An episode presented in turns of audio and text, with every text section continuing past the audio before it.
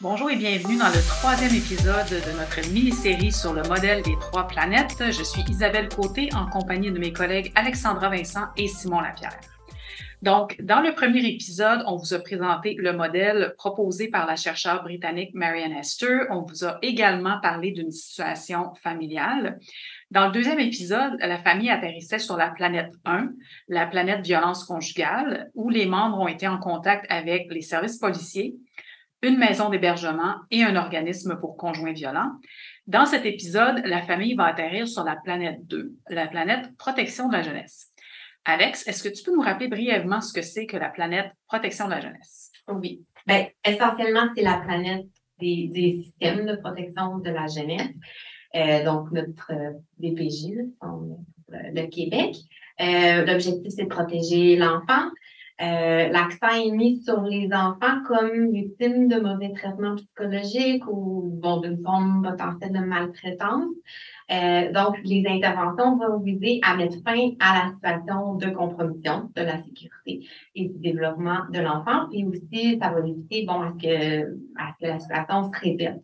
Fait qu'évidemment, c'est pas toutes les situations de violence conjugale qui vont être retenues, mais je pense qu'on a parlé un petit peu précédemment, on va en mm-hmm. parler aussi tantôt. Euh, mais c'est définitivement là, la, la, violence conjugale peut être une, une forme ou un motif qui va être retenu pour euh, ces services-là. La violence conjugale est pas encore une forme distincte de mauvais traitement. On, va voir des changements bientôt, à partir d'avril prochain. Euh, mais pour l'instant et depuis 15 ans, on, voit l'exposition à la violence conjugale comme une forme potentielle de mauvais traitement psychologique euh, de l'enfant. Donc, les deux parents sont, sont à l'origine sont responsables. Ouais. Euh, les interventions ne vont pas viser non plus la violence vécue par la mère ou le parent victime, on va en parler un petit peu plus tard. Euh, c'est vraiment l'enfant qui est au centre. Contrairement à la planète 1, violence conjugale, et la planète 3, ben, la planète 3, c'est différent, l'enfant est au centre, mais différemment. Là, on parle vraiment de la sécurité, le développement de l'enfant est au centre des décisions qui doivent être prises dans son intérêt et dans le respect de ses droits. Merci, Alex. Euh, et là, dans notre scénario, on, revient euh, aux policiers. Donc, on, se rappelle, il y a eu une intervention, les policiers sont appelés au domicile et là, les policiers signalent la situation euh, à la protection de la jeunesse parce que l'enfant était présent sur les lieux lors de, de l'incident ou des incidents. Et on se rappelle aussi que l'enfant a été séquestré par monsieur. Donc, ils sont quand même tenus de signaler. Simon, est-ce que tu peux nous parler un petit peu de qu'est-ce qui se passe euh, du moment que les policiers appellent? comment ça marche sur, euh, la planète 2? Bien, en fait, on parle ici vraiment de l'intervention en protection de la jeunesse, donc l'intervention de la DPJ. Et on sait que l'intervention en protection de la jeunesse, c'est quand même quelque chose de très, très structuré, avec des procédures très, très claires. Et donc, la première étape, c'est ce qu'on appelle le RTS, la réception et le traitement du signalement.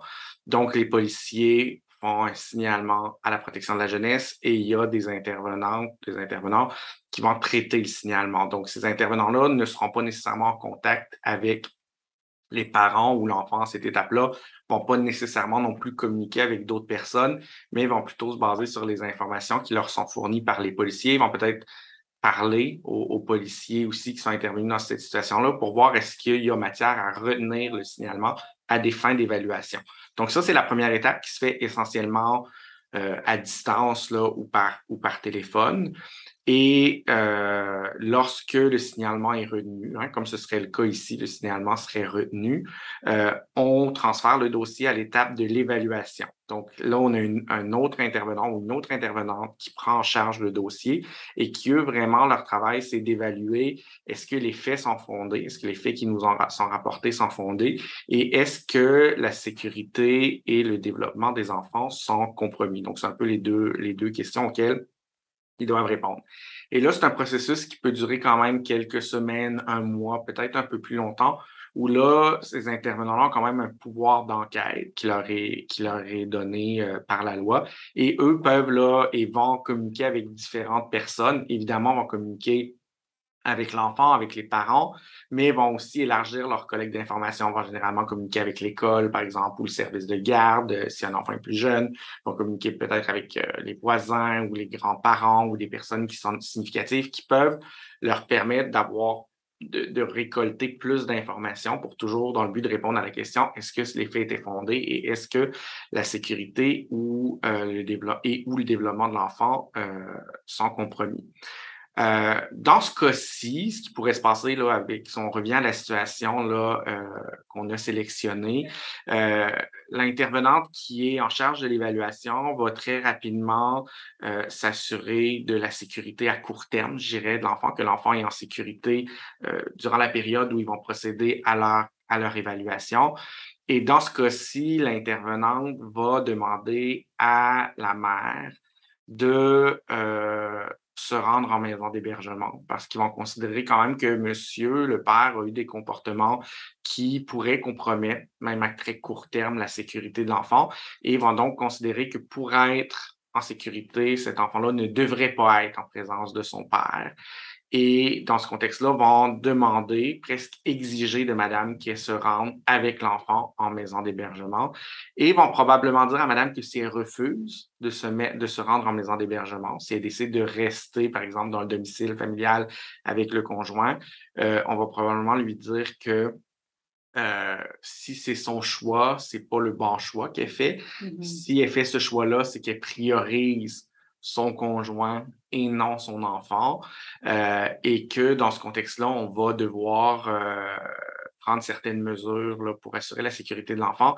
ce qui pourrait vouloir dire que euh, on pourrait, par exemple, placer l'enfant en, milieu substitut, en famille d'accueil ou chez un proche, euh, mais on va généralement le justifier en disant parce que madame ne prend pas les moyens nécessaires pour assurer la sécurité de son enfant en faisant le choix de rester avec le conjoint. Donc, on va souvent parler d'un ultimatum qui est presque donné aux mères dans ce contexte-là, de dire, ben, tu as deux choix qui s'offrent à toi, ou tu quittes pour assurer la sécurité de ton enfant, ou si tu décides de rester, nous, on va prendre des mesures qui vont impliquer, par exemple, un placement de l'enfant euh, en milieu substitut. Donc, on va considérer dans ce contexte-là que la mère n'est pas protégeante et, euh, et qu'il faut, faut euh, euh, mettre des mesures supplémentaires en place là, pour assurer la sécurité euh, de l'enfant. Et ce qui est important de dire, c'est que contrairement sur la planète 1, hein, vous vous souvenez, dans notre dernier épisode, on parlait sur la planète 1 euh, madame avait été en contact avec le système de, avec les policiers, dans le système de justice, avait été en contact avec la maison d'hébergement et partout on a dit à madame qu'elle était une victime, que ce mm-hmm. qui se passait c'était pas de sa faute, qu'elle n'était pas responsable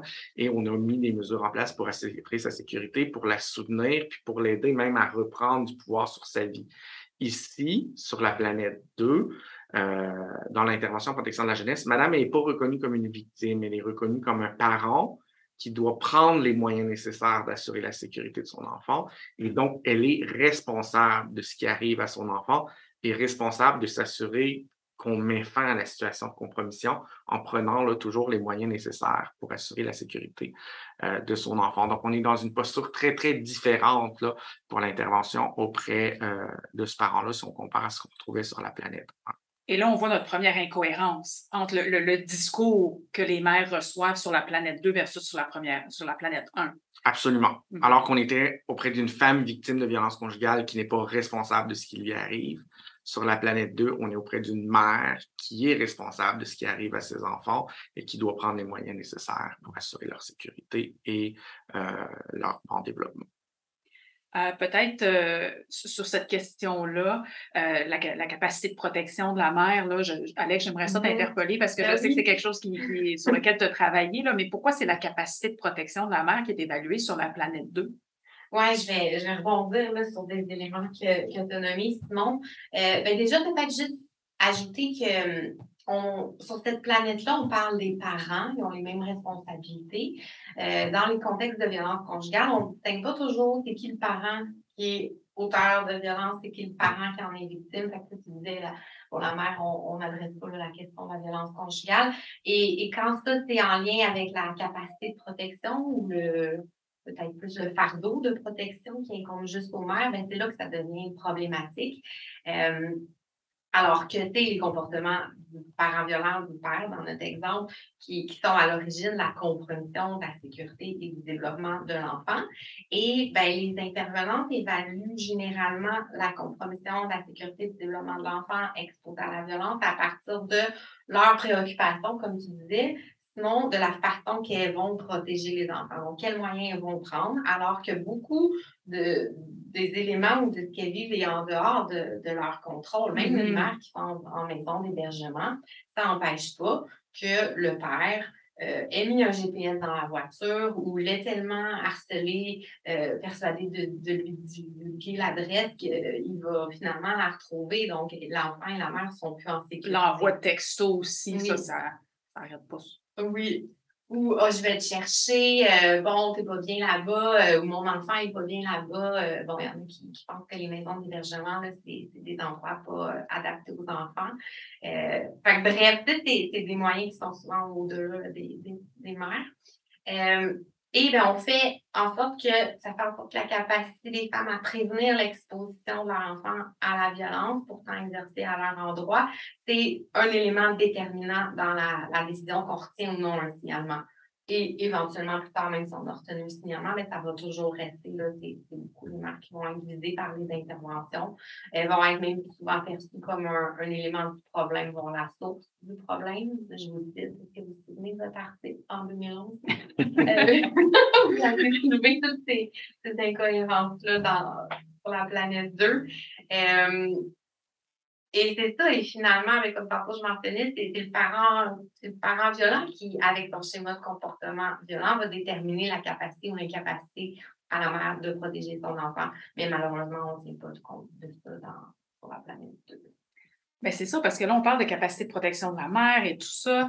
Euh, on n'a pas encore entendu parler trop trop du père ou du conjoint de la mère dans certains cas. Euh, pourquoi est-ce qu'ils sont invisibles sur la planète 2? Parce que si on se rappelle, sur la planète 1, ces hommes-là sont perçus comme dangereux, comme des gens à surveiller. Dans notre situation, il y a un interdit de contact et tout ça. Donc, qu'est-ce qui arrive sur la planète 2? Qu'est-ce qui fait en sorte qu'il n'y a pas plus d'efforts qui sont faits pour aller les, les rejoindre, les rencontrer, les évaluer, Simon? Mais ce qui est un peu paradoxal sur la planète 2, c'est qu'on dit qu'on n'a pas une analyse genrée de la problématique mm-hmm. ou des problèmes auxquels on, auprès desquels on intervient. Donc, effectivement, comme Alexandra le disait, on ne va pas parler d'une mère et d'un père, on va parler des parents euh, qui ont tous deux la responsabilité d'assurer la sécurité et le développement des enfants. Mais en même temps, quand on regarde au niveau des pratiques, on a des pratiques qui sont très genrées et on sait euh, que je dirais, historiquement et culturellement, les services de protection de la jeunesse se sont centrés sur les mères en responsabiliser les mères, en blâmer les mères de ne pas, pour ne pas assurer la sécurité des enfants.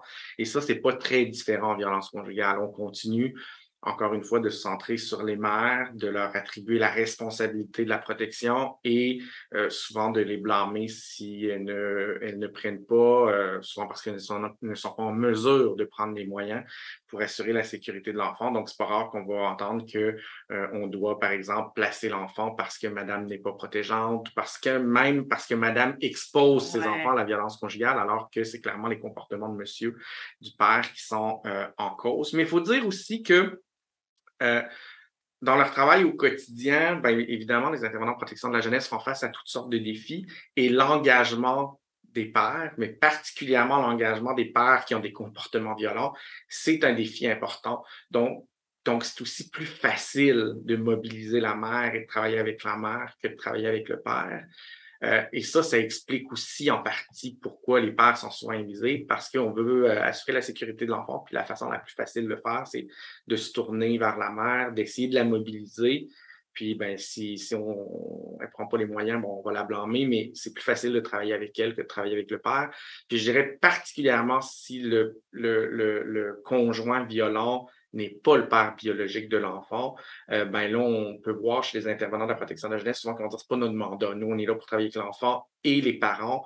Donc, si c'est le conjoint de la mère qui a des comportements violents, ben c'est à la limite la mère qui fait pas un bon choix de conjoint, qui encore elle une choisit fois, des hommes elle choisit des hommes violents, elle choisit des hommes qui sont pas une bonne influence sur leur enfant. Puis si elle ne les quitte pas, ben, c'est parce qu'elle priorise ses relations plutôt que de prioriser ses enfants. Donc, c'est vraiment inscrit très profond, je dirais, dans la culture de la protection de la jeunesse que de mettre l'emphase sur la mère et ses capacités ou son incapacité de protéger plutôt qu'essayer de mobiliser puis d'engager euh, le père ou le conjoint violent dans les processus euh, d'intervention.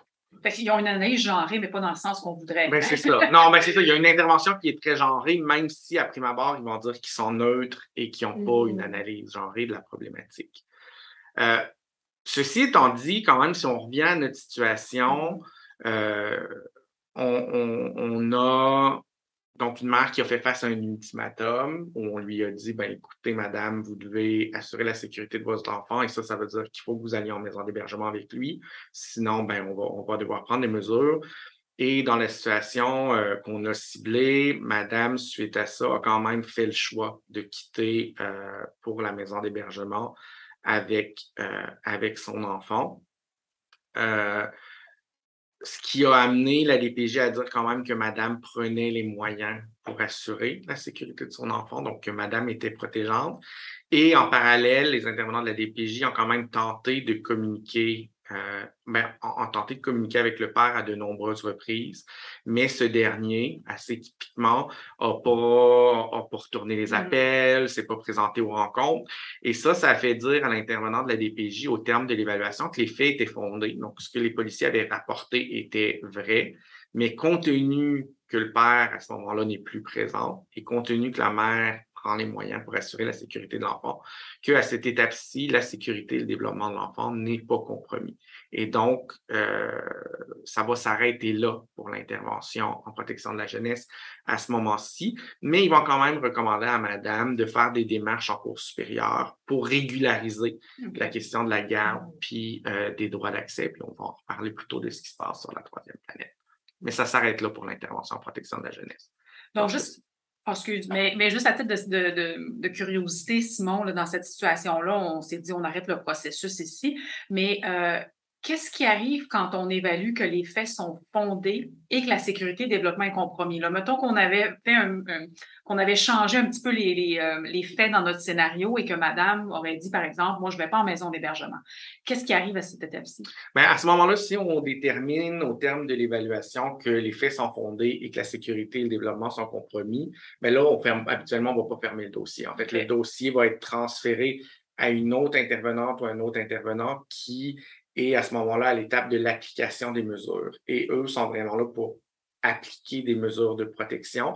Donc, vont plutôt faire, là, on est plutôt dans un suivi à long terme pour tenter de résorber la situation de compromission en mettant en place différents moyens, en travaillant avec la famille. Et il y a un peu deux voies qui s'offrent euh, aux intervenants et aux familles à cette étape-là. Il y a la voie volontaire, donc on peut arriver à, signer une entente avec chacun des parents sur des mesures qui vont être appliquées pour assurer la sécurité de l'enfant. Et quand on n'arrive pas à s'entendre sur certaines mesures volontaires, bien là, il y a une judiciarisation. Donc, on va demander au tribunal, l'intervenant va aller demander au tribunal d'ordonner certaines mesures de protection. Et c'est l'intervenant, toujours à l'application des mesures, qui va faire le suivi de cette ordonnance-là avec des révisions périodiques par la suite. OK. Euh, Peut-être une petite dernière question là, avant, avant de conclure. Euh, peut-être sur la, sur la planète 2, comment est-ce qu'on comprend la situation de l'enfant? Est-ce qu'on la comprend un peu comme sur la planète 1 ou est-ce que c'est différent dans notre scénario? Bien, c'est sûr que sur la planète 1, on l'a dit, une des limites, c'est que l'enfant, il était, il était à peu près invisible, il n'était mm-hmm. pas reconnu comme une victime. Euh, ou à la limite était reconnu comme une victime secondaire, c'est sûr que sur la planète 2, l'enfant il est au centre de notre intervention. Tout notre, euh, focus euh, est, sur l'enfant, même si nos interventions sont finalement pas tant auprès des enfants, sont plutôt auprès des parents, c'est-à-dire des mères, mais l'enfant est quand même au centre de, nos, préoccupations, de notre mandat. Par contre, lorsqu'il est question de violence conjugale, euh, là où c'est un peu plus compliqué, c'est que l'enfant ne sera pas reconnu comme une victime de la violence conjugale nécessairement. Il va être plutôt reconnu comme une victime de mauvais traitement, victime d'exposition à la violence conjugale.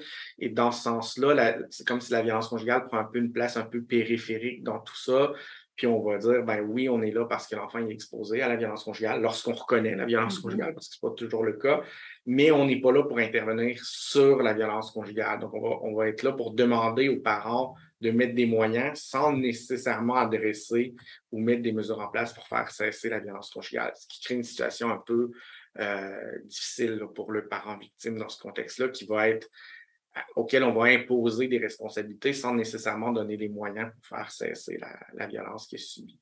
Euh, mais l'enfant est quand même au cœur de tout ça, euh, mais plutôt comme une victime de mauvais traitement ou d'exposition à la violence, mais, mais pas comme une victime comme telle de la violence conjugale. Fait que ça soulève quand même un enjeu qui est important. Puis, tu sais, il y, aurait plusieurs enjeux à nommer sur la planète 2. on n'a pas le temps de, les mentionner. Mais ici, dans notre situation, il y avait quand même des actes criminels qui ont été commis. Fait que, tu sais, le, fait qu'ils euh, ont évalué les faits comme étant fondés, c'est en partie à cause de ça. On sait qu'il y a des situations où les policiers n'interviennent pas. On a un contexte de violence conjugale et là, ils ont de la difficulté à évaluer est-ce que, oui, il y a présence de violence conjugale ou non. On sait que l'évaluation de ces situations-là, c'est très difficile à la protection de la jeunesse. On sait aussi que de distinguer est-ce que c'est de la violence conjugale, est-ce que c'est des conflits familiaux, c'est aussi un enjeu. On a fait un épisode là-dessus d'ailleurs euh, dans la saison 2. Euh, c'est ça. Puis, puis, quand on a violence conjugale présente avec d'autres problématiques, santé mentale, consommation et tout ça, là, on marque souvent que la violence conjugale, elle est un peu diluée ou que on a de la difficulté à évaluer. C'est-tu la santé mentale? C'est-tu la consommation? Qu'est-ce qui cause la violence? Puis là, des fois, ça vient un peu tout, euh, tout mêler. Fait qu'il y a quand même euh, plusieurs enjeux là, euh, à ce niveau-là. Simon, Alex, d'autres choses avant de conclure sur cette planète-là? Bien, peut-être dire qu'on on se concentre aussi dans l'évaluation de de la situation. on se concentre surtout sur les conséquences observables sur les enfants. Euh, puis quand on va à s'intéresser à ce qui entre les deux parents, tu as mentionné, des fois, c'est difficile de voir est-ce que c'est une, situation de conflit ou de violence. Euh, on parle des conséquences sur l'enfant comme conflit de loyauté ou l'enfant est parentifié. Donc, souvent, ça, ça aide pas à, comprendre qu'est-ce qui se passe, puis vraiment voir la, la situation à la lumière des comportements violents. Euh, surtout en l'absence d'incidents, d'effractions criminelles, ça rajoute un, défi à l'intervention. Oui, euh, ben, ce qu'on constate, c'est qu'ils interviennent encore beaucoup euh, sur, sur l'incident unique, l'enfant mm-hmm. exposé à l'incident, mais pas à l'ensemble du, schéma de comportement. C'est là des fois qu'on voit ben, les, maisons d'hébergement de la planète 1 peuvent avoir effectivement des enjeux de, compréhension de mandat ou de collaboration avec la planète 2. Mmh Effectivement. Puis je dirais l'autre chose qu'on a observé sur la planète 2, certainement au Québec, c'est une place de plus en plus importante au maintien des relations entre le père et l'enfant.